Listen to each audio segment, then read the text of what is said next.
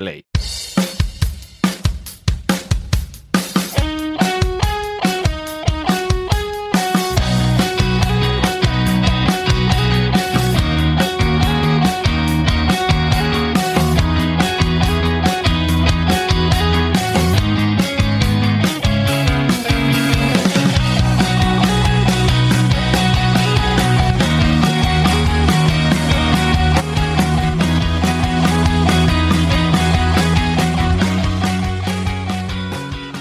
Todos y bienvenidos a Del Sofá a la Cocina, un programa en el que hablamos pues de lo que nos da la gana. Normalmente de series, de películas, a veces de cocina, de ahí el nombre. Yo soy Dani, estoy aquí con Valen. Hola Valen. Hola, no, ¿qué tal? no me da la cabeza ahora mismo para más. Yo te veo. Eh, este es nuestro programa 269. No estoy segura, ¿eh? Eso- Algo así. Eso lo has cambiado tú, yo creo que quedó. Bueno, igual sí, Bueno, eh, más de 250.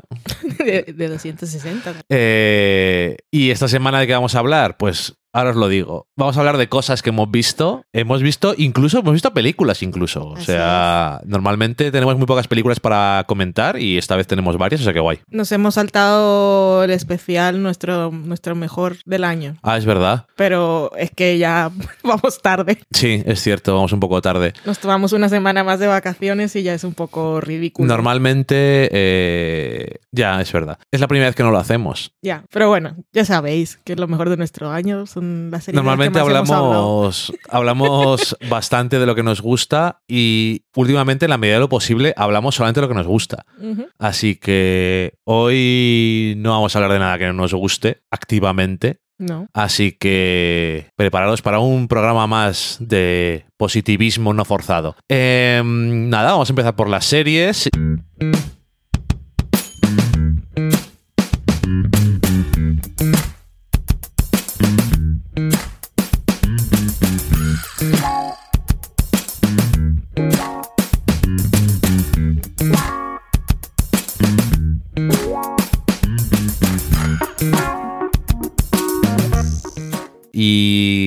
No sé si comentamos el comienzo de la serie. Yo creo que nada, ¿verdad? No hemos hablado nunca de esta serie. Pues Evil es la nueva serie de Network, es decir, de canal en abierto en Estados Unidos, que han hecho Robert y Michelle King, que son los creadores de The Good, Wa- The Good Wife, eh, ahora mismo también eh, creadores de The Good Fight, que tienen una serie más que va a salir en Showtime que se llama Your Honor, me parece, Sí. que es sobre juicios ¿Quién era el prota? Era alguien. y que la van a hacer con el que hizo la serie esta de The Night Of en HBO. Y mm, No hemos hablado de Evil, ¿no? no hemos hablado de Evil, vale. Y pues, está bien porque acaban de estrenarla aquí en España. Ah, pues mira. Sci-fi. Interesante. Pues eso, eh, Evil es su nueva serie en canal en abierto, pero por lo que escucharon en una entrevista, fueron a donde CBS y les dijeron, hola, ¿qué hace? No queremos hacer nunca más Brian 22 e- Cranston va a ser el protagonista Ah, de Euron. Eso nos interesa. Es que sabía que era alguien. Eh, y entonces les dijeron, no queremos volver a hacer eh, temporadas de 22 episodios, nos duele, se vive mejor haciendo temporadas cortas. Lo hemos comprobado haciendo The Good Fight, no sabemos ni cómo lo hacíamos antes. Así que les han dado, les dieron la luz verde y Evil también tendrá una temporada corta, de creo que son 13. Y mm, ahora mismo se han emitido Uy, sí se va a acabar entonces. 11. Sí, hemos visto Nos, 11. nos queda el último Mm. por ver. Hemos visto 10. Hemos visto 11. Hemos visto 10, nos queda uno por ver.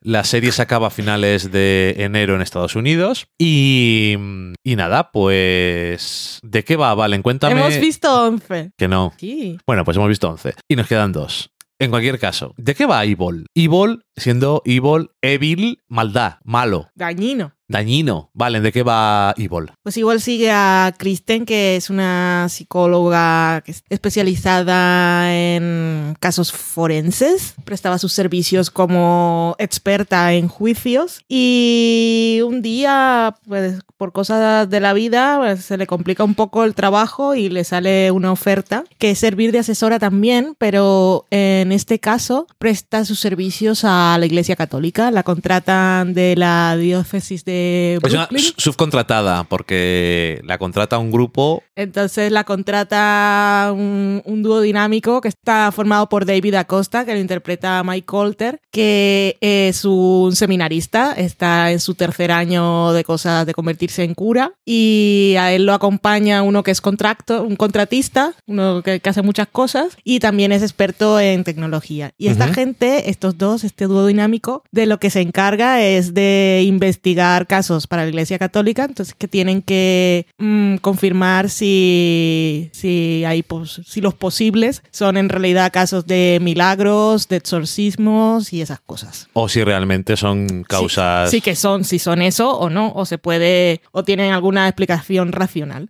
Y para eso la contratan a ella, que en un principio, pues ella pues, con la iglesia, pues nada. Y además es amante de la ciencia. Y ella dice, es que yo en estas cosas no creo. Y él le dice, es que para eso te queremos. Porque necesitamos una persona que nos dé el otro punto de vista. Eh, ella, que por cierto no he dicho quién es, se llama la actriz Katia Herbers. Y a ella la vimos en la segunda temporada de Westworld. Que iba a decir cuál era el personaje, pero es spoiler. Entonces salía ahí, por ejemplo Ok. nos acordamos de ella. Y ay, el actor que hace el, el contratista, no me acuerdo cómo se llama, pero bueno, da igual. Y entonces estas tres personas van por ahí investigando cosas. Luego, como es una serie de los King, pues la vida personal también importa. Ella vive en su casa con cuatro niñas, está su madre también por ahí y el marido está de viaje.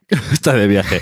Se dedica a ser guía en escaladas. Vamos a buscaros un trabajo random, que no, no es lo habitual en un Y de ella serie. antes también escalaba con él. Sí. Y, ahí- y ahí los tenemos, investigando sus cosas y viviendo sus vidas. Que cuando piensas en el tema que es y, ella vuelve a su casa del trabajo y ve las cuatro niñas, dices, uy, repeluco, todas las cosas que pueden pasar con niños en es. historias de terror. Y Ball, pues es la mayoría de los casos se pueden explicar de forma racional, pero tiene esa cosilla que da bastante mal rollo. Y a veces las cosas que se pueden explicar de forma racional, que no hay nada sobrenatural de detrás, dan mucho más miedo que, que si fuera cualquier otra cosa. Está por ahí también el señor Michael Emerson, que se especializa en personajes que da mal rollo también, y aquí es supremo, la verdad. Y conforme avanzan los episodios, peor aún. Sí, aquí, aquí al contrario que otras veces cuando lo hemos visto, pues así un poco de forma importante en Person of In- Persons of Interest o en Lost, que en Lost sobre todo eh, era un poco así malo y tal, pero tenía más, tenía su historia, era humano. Y aquí, sea humano o no, que es una de las cosas buenas de Evil, que aunque va de cosas sobrenaturales, todo en cada episodio lo que pasa tiene una posible explicación de que realmente no ha pasado nada, que sea sobrenatural. Entonces, como mínimo podemos decir que es una horrible persona. Una de las peores personas que ha pisado la Tierra. Es horrible y hay y lo cuando Y lo inspira a los demás también. Cuando lo vamos conociendo es, es terrible, es terrible, da bastante cosica. Y está, está muy bien igual al principio, igual veis el primer episodio y decís, "Meh",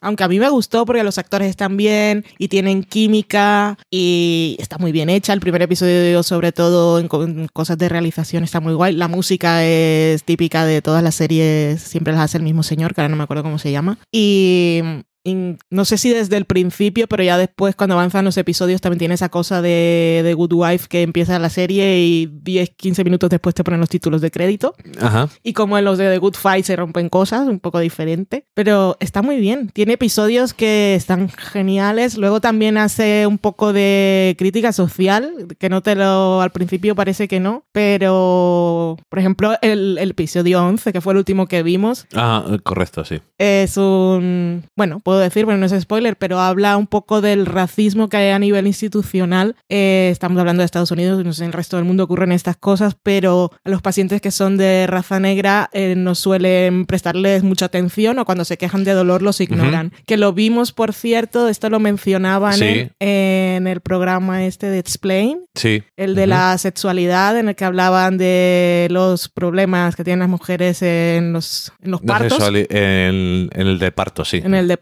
y las mujeres negras decían que muchas veces que a ellas pues, que no les duele, pero tienen esa idea las mujeres, como que les ha quedado la idea esa absurda de eran nuestros esclavos, son súper fuertes y lo aguantan todo, Sí, es a para ver, matarlos. de la- eh, todo está, eh, la base es en los, en esos tópicos que tenían, en esas ideas que tenía el, el colonialismo de que el ser ser negro eran casi un poco más animales que personas. Sí, o que tienen la que piel más soportaban el y dolor. ese tipo de cosas. sí. Entonces, cuando en Estados Unidos aún van al hospital y les dicen, ¿cuánto te duele? Ya. 3, 8. Dicen, bueno, pero no te dolerá tanto realmente, no te hacen suficiente caso, no les prescriben ni les hacen, ni les hacen caso a sus dolores y les pasa muchas veces. Lo hemos visto alguna vez en algún programa de estos, no sé si en de Last Week Tonight o en el Sí. programa de Hassan, Hassan eh, que testimonio de gente que no les hacían ni puñetero caso y les pasaban cosas muy graves. Y es impresionante que todavía ocurra esto, Mm. pero bueno, lo que sea. Aparte de esa crítica social, también hay críticas sociales muy concretas de cosas que están pasando hoy en día. Sí, sí. Bueno, que- son los King, eso les gusta. que les gusta mucho y parecía parece una serie más complicada en la que meter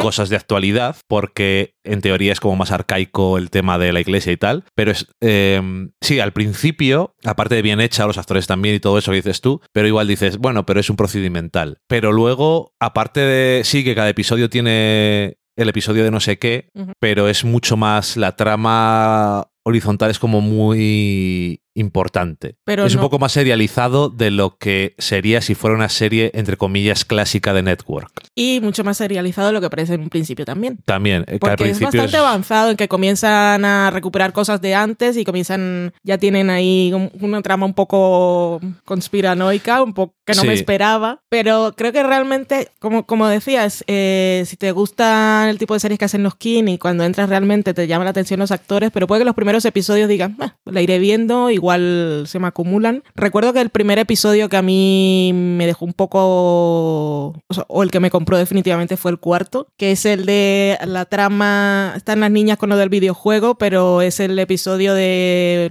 unos padres con, Ajá, dos sí, niños. correcto. Que ese episodio te deja bastante mal. Sí, cuerpo. no, y a partir de ahí hay muchos episodios muy... A partir de muy ahí chungos. están todo, está todo muy, muy, muy bien. Eh, al final es una serie, aparte de todas esas cosas, también tiene muchos elementos de terror muy hilvanados bien y bien hechos. Y También humor. Sí, también. Que... Porque el, el demonio que aparece en el primer episodio, para mí es un gran personaje, tiene nombre. Entonces, Sí, George, un buen nombre, además, de persona normal. Pero eso, que mm, yo lo que más me ha gustado es eso de que es está muy comprometido con no dejar nunca del todo claro que están pasando cosas sobrenaturales.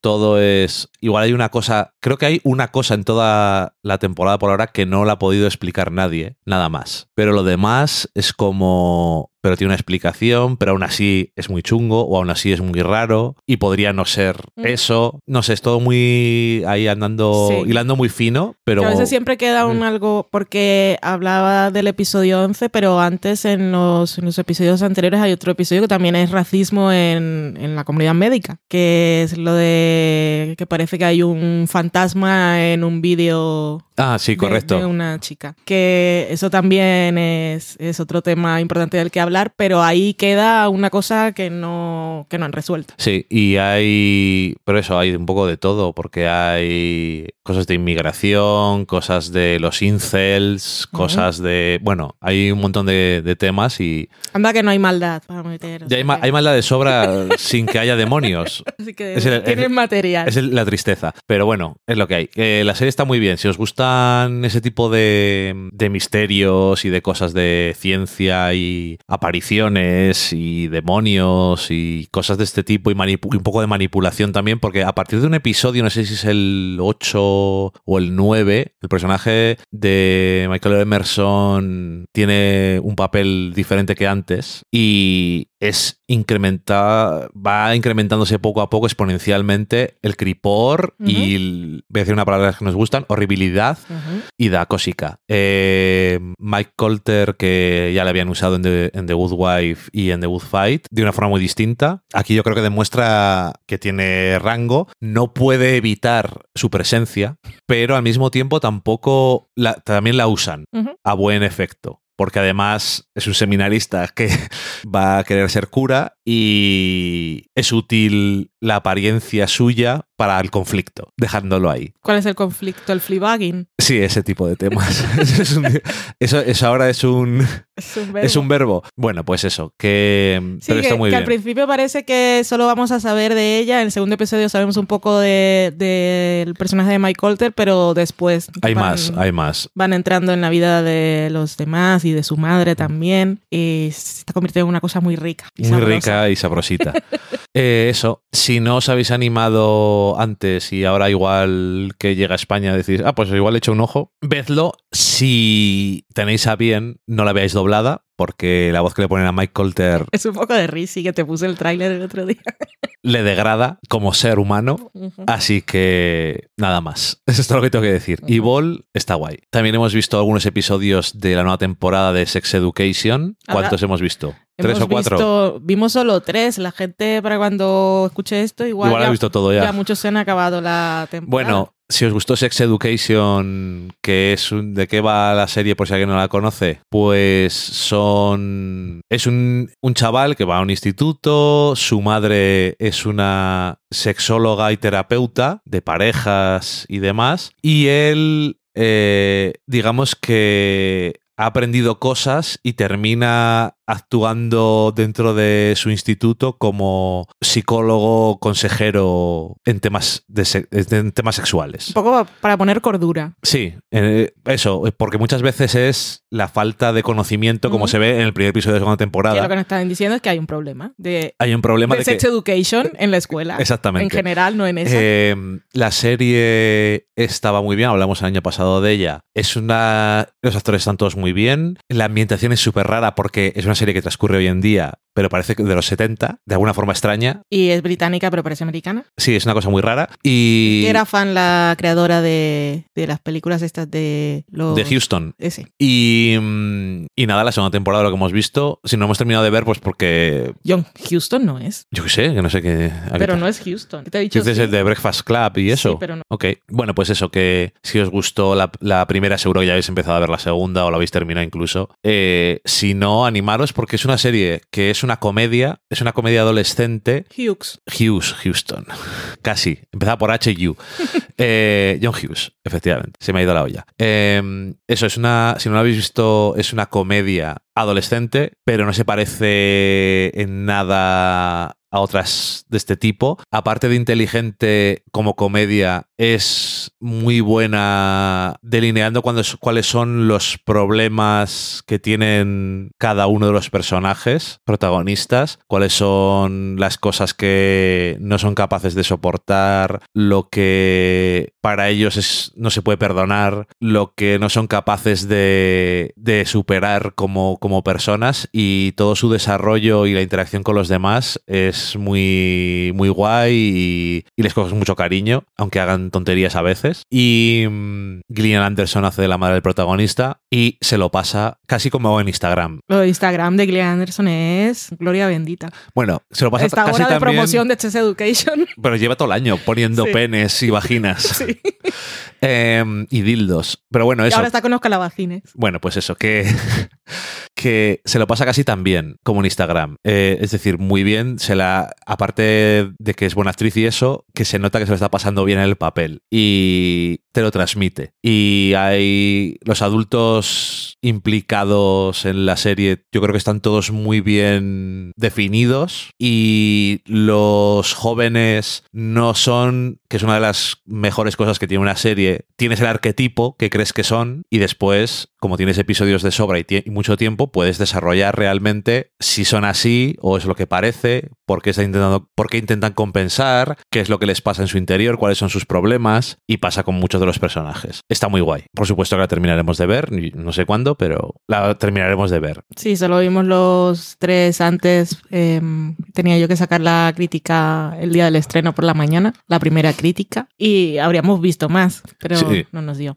Y que es- está muy bien, hemos visto solo el tercero, así como el fue el tercero de la primera temporada, pa- parece que va a ser estándar, suele ser mm, tocar algo un poco más serio y hacerlo muy bien. Pero esta temporada me he dado cuenta que la, la parte de los adultos, eh, sin que lleguen a ser ellos los protagonistas, porque los protagonistas son los más jóvenes, parece que van a tener tramas más interesantes. Por ahí está asomándose la madre de Adam, que me parece que va a ser interesante. La profesora Ah, correcto. también. Sí, el año pasado eran más secundarios. Mm. Bueno, ya, y este año también, pero más secundarios también en el desarrollo Sí. que se les daba. Y lo mismo que decía antes de ellos, de los adolescentes, pues vale para los adultos. Sí, aquí todos tienen algo que aprender. Y, Y nosotros también, y los personajes. Hay personajes nuevos que Ujú. tienen bastante potencial y la verdad es que pinta muy bien. O sea, todo lo que nos gustó en la primera vuelve a estar aquí, pero tiene mucho más margen de crecimiento. Y tengo, tengo muchísimas ganas de acabar la temporada. Si la habéis acabado vosotros, contadnos. que la creadora es una nueva voz, Mm. por lo que tengo entendido, no ha hecho demasiadas cosas antes y está guay que en estos tiempos que corren, pues hay tanta necesidad de rellenar plataformas que más y más gente tiene voz, que es una cosa guay. Hmm. Así que ahí está. Sex Education. También hemos visto un episodio, y lo siento por la gente que nos lo dice de vez en cuando. Otra vez los magos. Pues sí, Acaba de empezar, o sea que os aguantáis. eh, primer episodio de la quinta temporada de Magicians, que como sabéis desde hace un año es una de nuestras series preferidas, porque nos hemos puesto al día muy rápido. Y ya con el primer episodio de la quinta temporada, le decía a Valen que se ve por qué The Magicians es una serie especial, y es que mm, hay pocas series que tengan, sobre todo fantásticas, que tengan tanta atención al detalle de las consecuencias de las cosas que pasan, cuando las cosas que pasan son tan globales y tan catastróficas o tan enormes. Entonces, esta no solamente se centra en los personajes, sino que nunca se olvida tampoco de lo que pasa en- alrededor de ellos y cómo les puede afectar y viceversa. Porque una tentación que puedes tener es prestar, y es quizás lo- donde tendrías que tener tus prioridades, prestar atención a tus personajes y a las consecuencias de lo que ha pasado. Y el año pasado pasaron muchas cosas al final y cosas que están afectando a los personajes pero también en The Magicians pasan cosas que afectan a todo el mundo. Y no siempre... Todos los mundos. A todos los mundos que existen. Y no en todas las series le prestan atención a eso y a dilucidar bien cómo los cambios de status quo afectan a todo de forma interesante. Que quizá las dos series que, que en las que más se ve esto son The Magician y Los 100. Sí, en los que 100... son series juveniles al final y que son de género. Pues es que eh, en, en The Hundred eh, estamos hablando de apocalipsis también, una y otra vez, pero al final es todo, el, el universo está más delimitado. Sí, está más concentrado. Aquí hay, hay más cosas. En The Magicians hay demasiadas ramificaciones y a veces hay cosas que no se te habrían ocurrido. Pero hoy en día se le ocurren a alguien. Y entonces enseguida hay alguien, ¿y por qué no ha afectado no sé qué? Hmm. Y aquí parece que tiene alguien en la sala de guionistas que está así con las gafas. ¿Y qué ha pasado con no sé qué? Y mola mucho cómo lo implementan todo. Eh, me encanta volver a ver la serie, los personajes, tenía ganas de ver cómo les iban a cambiar las vidas después de todo lo que pasó. Y, y nada, que me encanta de Magicians. O sea que no tengo nada malo que decir ni ninguna cosa. ¿Tú algo de decir, algo que decir de The Magicians? ¿Te interesa por dónde va el tema? Me interesa por dónde va el tema porque eh, están enfrentados a, a un, a un apocalipsis literal, pero el apocalipsis también lo llevan por dentro, porque lo que pasó al final de la temporada anterior ha acabado el mundo tal como lo conocían ellos y a nivel interior cada uno está asumiendo el fin del mundo, de la vida como, como la llevaba hasta ahora. Y me gusta cómo todas las repercusiones a nivel emocional se están tratando y eso va a dar, iba a decir mucho juego, pero aquí juego me suena un, un poco banal porque lo que van, ellos están sufriendo y yo sufro con ellos. Pero, pero bien, por lo demás, eh, me gusta también que aparte de que sea todo muy dramático, la serie no pierda ese sentido del humor que la caracteriza Nunca, ni ¿no? el uso de sus referencias, que en esta hacen una muy buena con Los Vengadores, con Sí. Endgame, que es genial. Es, es muy meta porque... Es súper meta, es que la serie es muy meta. Y luego con es otra cosa que también le importa mucho a The Magicians y es la redefinición constante, redefinición, supongo que sí se puede decir. Sí. Eh, constante del, del concepto del héroe clásico. Es Ujú. algo con lo que ha jugado desde el episodio 1, pero que aparte lo lleva siempre de forma muy autoconsciente. Y en este primer primer episodio vuelve con ello, que también hay un poco de humor, pero sabemos que es algo que realmente le importa a la serie. Así que, que muy bien, yo qué sé. Aparte, ahora están jugando con líneas temporales.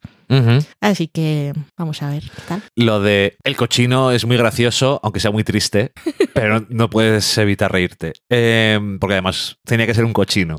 Em, es que eh, tengo mucho interés porque según el final del año pasado, el status quo mágico de este año es el opuesto al anterior. Es el opuesto de siempre. Es el opuesto a la temporada anterior. Entonces ahí se abre como otras posibilidades distintas y no sé, está guay. He dicho que me gusta The Magicians. Igual alguien lo sabe. The Magicians. Magos. ¡Magos! Los magos. Y hablando de magos, vamos a ir a la magia del cine. ¡Oh, socorro! Se pone creativo, no hay que darle alas. va a pensar que mi vida es un infierno. Deberían. Deberían.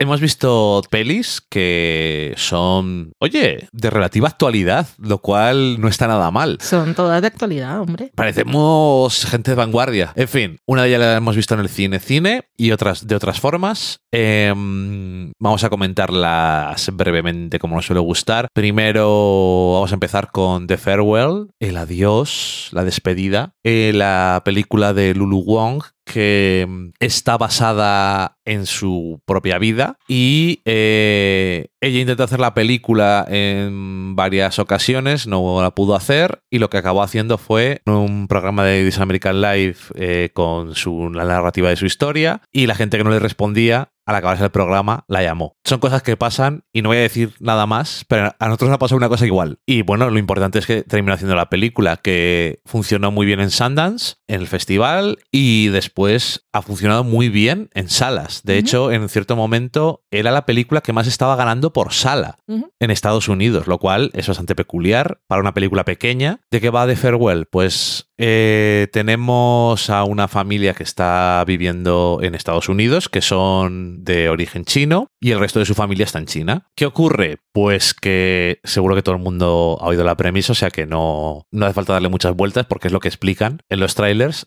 la abuela, la matriarca de toda la familia, se está muriendo, creo que tiene cáncer y no se lo van a decir. O sea, ella no habla con los médicos, es su hermana la que habla con los médicos, el resto de la familia, y le dice, no, no te pasa nada, es que tal. Porque eso es una cosa que por lo visto se hace de forma bastante rutinaria. Sí, tradición. Es una tradición hacerlo en China, pero para verla todos una última vez, eh, uno de los nietos que estaba viviendo en Japón y que tiene una novia, pues dicen, no, es que se van a casar y hacen la boda. Entonces, con esa excusa, vuelven de América a, a, China y todos los demás familiares se juntan, pues para volver a ver a la abuela una vez más. Y la peli está protagonizada por Aquafina. Es que no es un nombre serio. Es que es, que es una rapera.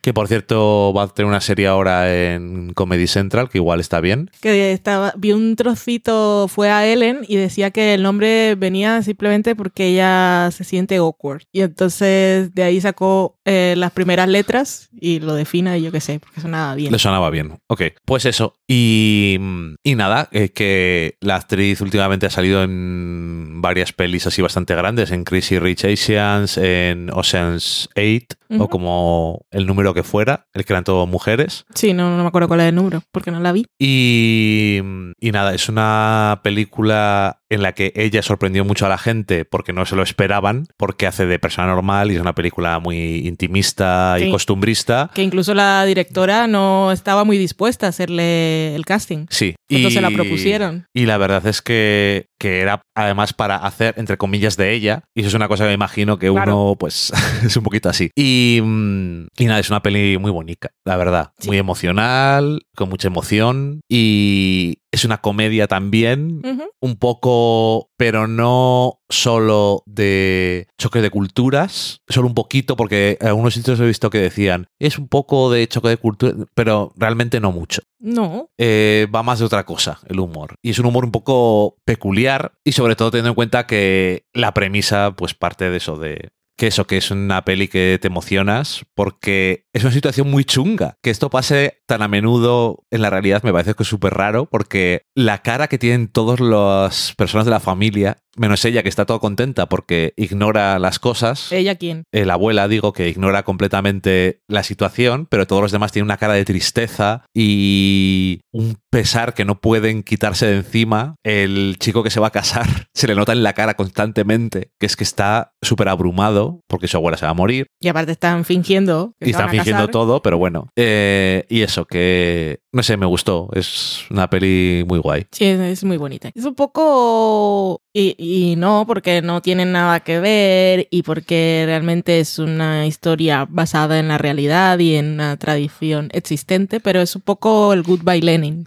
Sí, ok. Que una peli también muy curiosa, por cierto. Mm. Ya no me acuerdo ni hace cuánto, cuántos años tendrá esa peli. Tendrá unos años, ¿eh? 20 años o así. No me acuerdo cuántos. Bueno, porque no, no me pongo en ningún sitio cuando la vi que en Estados Unidos le dieron mucho bombo al hecho de que había tenido tanto éxito la película, teniendo en cuenta que el 80% es en chino con subtítulos, que es una cosa que a nosotros personalmente tampoco nos llama demasiado, pero que supongo que siempre está bien. ¿Nos llama demasiado? ¿Dónde? No nos llama demasiado la atención. Ah, que no es lo mismo. No, que no nos llama mucho la atención que una película en versión original, en un idioma distinto, tenga mm. éxito. Pero que en la realidad, si una película aquí en España tuviera actores españoles, pero la mayoría de la película fuera en otro idioma con subtítulos y no hubiera otra posibilidad y fuera un éxito, supongo que sería importante también. Entonces, ahí está. Pero allí la cosa de, esta película es que los actores no son la mayoría americanos, ni tampoco famosos. Aparte de Aquafina, que... El padre también hace muchas pelis, pero no. Eh, ¿Te gustó la peli, no? Me gustó mucho. Yo, yo la recomiendo si la veis por ahí, no sé si la han estrenado en España.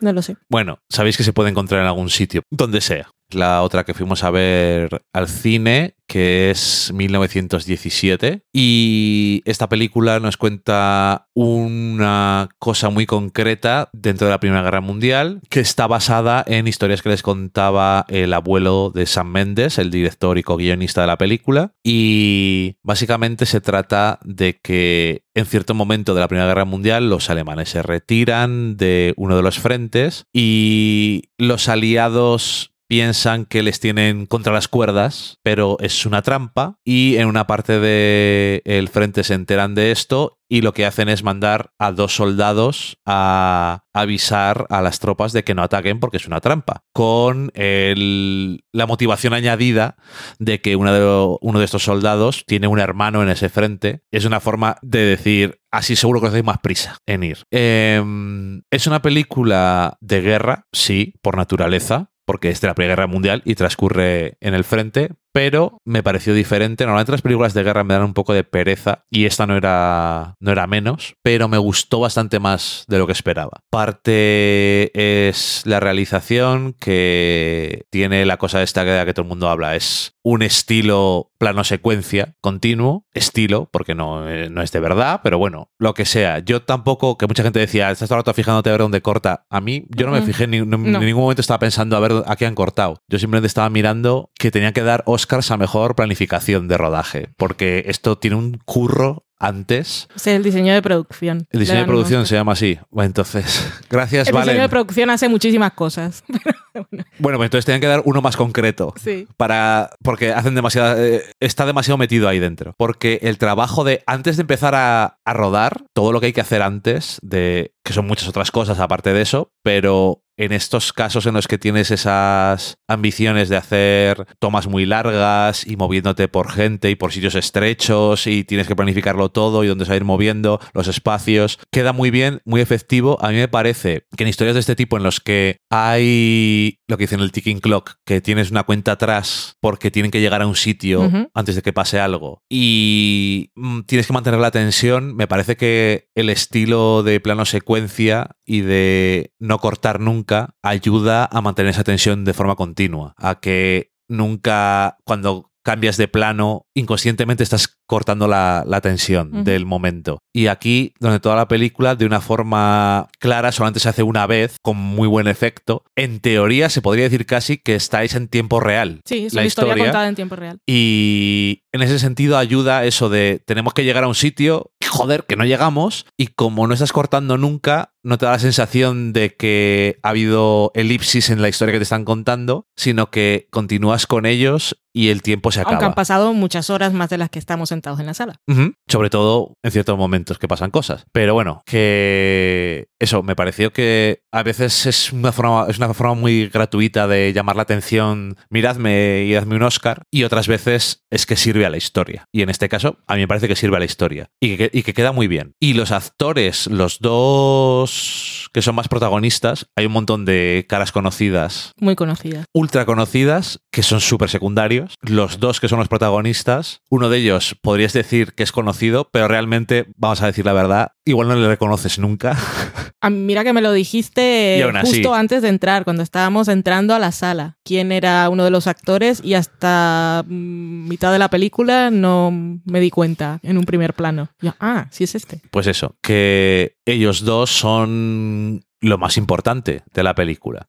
Y yo creo que son, creo que lo hacen muy bien, porque son... Tienen que hacer un papel de soldado normal que está en una situación, en un caso que no ha pedido estar, en otro caso que quiere estar, pero todo te queda grande. Ujú. y hacen lo mejor que pueden, no son un- unos inútiles, pero las circunstancias a veces son demasiado para ti, porque solamente es una persona. Y yo creo que habitan muy bien ese, pap- eh, eh, ese, ese papel de, de persona superada por la vida y con una tarea tan importante. Ujú. Y no sé, la verdad es que eso me sorprendió. Eh, es muy inmersivo la experiencia. Me gustó un montón que no dure ni dos horas por un minuto, pero bueno, que no se alarga. La historia, por ejemplo, podían meterle al principio o al final, yo qué sé, un cuarto de hora haciendo cosas y se te alargaría la película. La parte que realmente es importante, que es lo del medio, yo creo que no se hace largo. Hay un momento en el que hay una transición entre dos puntos en el que dije, uy, no sé si esto... Pero se me pasó enseguida. Y me pareció entretenido estar viéndolo, lo suficientemente tenso. Mi único problema es que en este tipo de películas me cuesta mucho la conexión emocional con la gente. Y entonces también me pasa que, aunque puedo apreciar todo lo demás, como os he dicho hasta ahora, realmente me da igual que se muera gente, en general. No consigo conectar tanto con la gente como para que si les pasa algo, no que me parezca bien, pero no me hunde en la miseria. No tienen tanto tiempo porque es una película, no es una serie en la que estás ahí durante un montón de tiempo y al final te afecta todo, pero es lo que hay. Está bien. ¿A ti qué te pareció, Valen? Gracias por darme paso porque te pones a hablar. Hola, ¿qué tal? Hasta que no acabas. Pues yo te dejo acabar. Eh, 1917, si alguien se ha olvidado de, de lo que estábamos hablando. Mm, me gustó Shade. mucho, me gustó mucho más de lo que de lo que esperaba, porque el cine bélico me interesa menos que cero. Y esta fuimos a verla aprovechando que era película de los Oscar y la habían traído en versión original, pero iba con, con cero expectativas, iba dispuesta a, a aburrirme básicamente.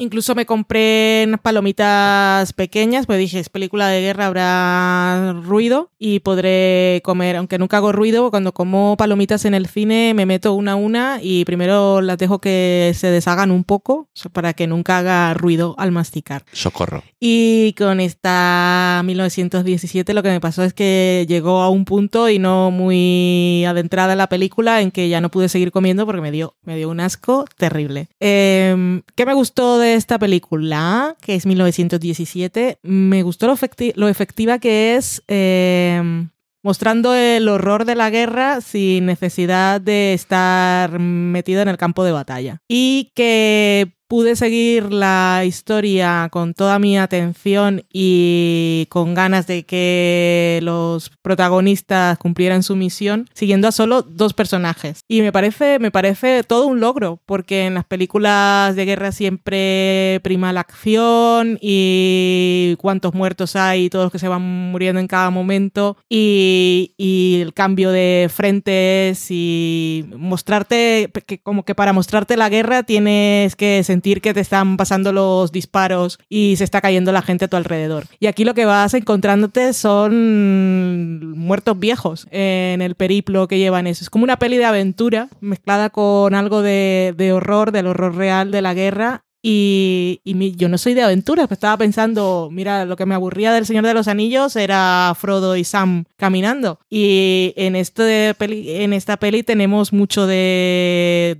un Frodo y un Sam que tienen que ir a cumplir una misión y van caminando y se, van encontrando gente, pero no mucha por el camino. Y mm, eso me pareció todo un triunfo para mí a, a nivel personal, lo que me pude llegar a implicar con la película cuando no tenía ningún tipo de interés real. Creo que me sorprendió lo que me encontré, porque no sabía muy bien de qué iba. Y luego tiene como un cierre circular que también me pareció como perfecto para el tipo de historia que estaba contando, porque llegó un punto en el que dije, ¿cómo, cómo acabas esta historia? Y pues los, los supieron hacer, supieron encontrar el brochecito perfecto. Así que me sorprendió mucho la película de Sam Mendes y os la recomiendo. Si os gusta el cine bélico, seguro que os va a gustar porque molan todo este tipo de historias, pero sí me parece que es diferente a las otras que yo he visto, vamos. Y ya está. Muy bien, pues después de hablar de 1917 nos volvemos a 2020 y Esto es el día de las transiciones.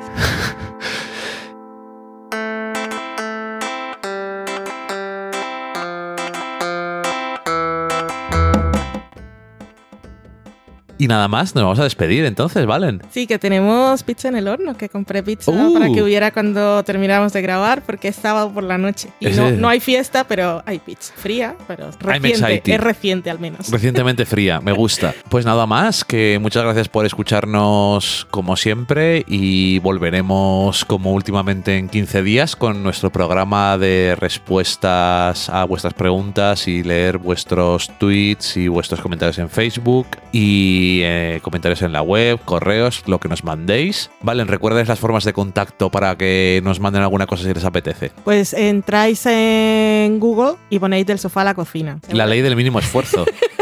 O vais a delsofalacocina.com y ahí está todo. Pero estamos en Twitter del Sofá Podcast, en Facebook del Sofá la Cocina, en Instagram del Sofá la Cocina. en- podéis mandar un email a delsofalacocina.gmail.com que tenemos uno que vamos a leer en el próximo programa. Y eso es básicamente. En- os diría que en la web podéis dejar comentarios, pero es que eso ya no lo hace nadie. ¿Y para qué teniendo todos los otros medios para comunicarnos? A veces lo hace gente, nunca se sabe. Ya, pero bueno, ahí tenéis todas las otras formas y ya sabéis que lo que nos hayáis dicho es lo que llenará el programa y si es corto, pues, pues es lo que hay. no Pues mejor nada. para Valen que lo va a montar. Así que nada más. Adiós. Como Ah, me adiós. No, sí. Iba a decir que como diría Valen, abrigaros y no cojáis frío, que es en época de gripe y no sé qué. Uy, yo no le he pillado. A ver Qué si suerte tienes, salvo. Valen. Mm. Y que si llueve, cogéis un paraguas. Un chubasquero.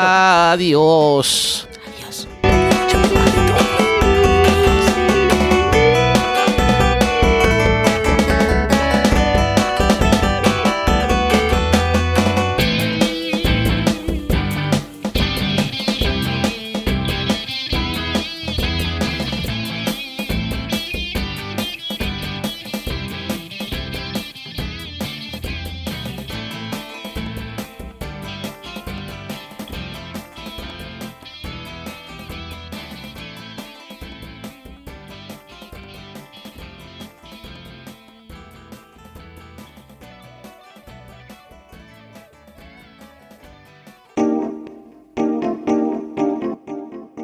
Acabáis de saborear un programa del podcast Del sofá a la cocina.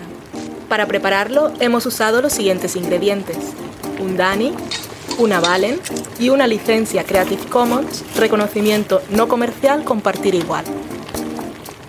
Cuando tenemos los ingredientes, los picamos muy finos, los dejamos pochando en una sartén y cuando estén caramelizados, los mezclamos con la licencia Creative Commons, que, cuidado, no admite uso comercial de la obra original ni derivadas, que se tienen que distribuir con la misma licencia que la original, siempre citando a los creadores.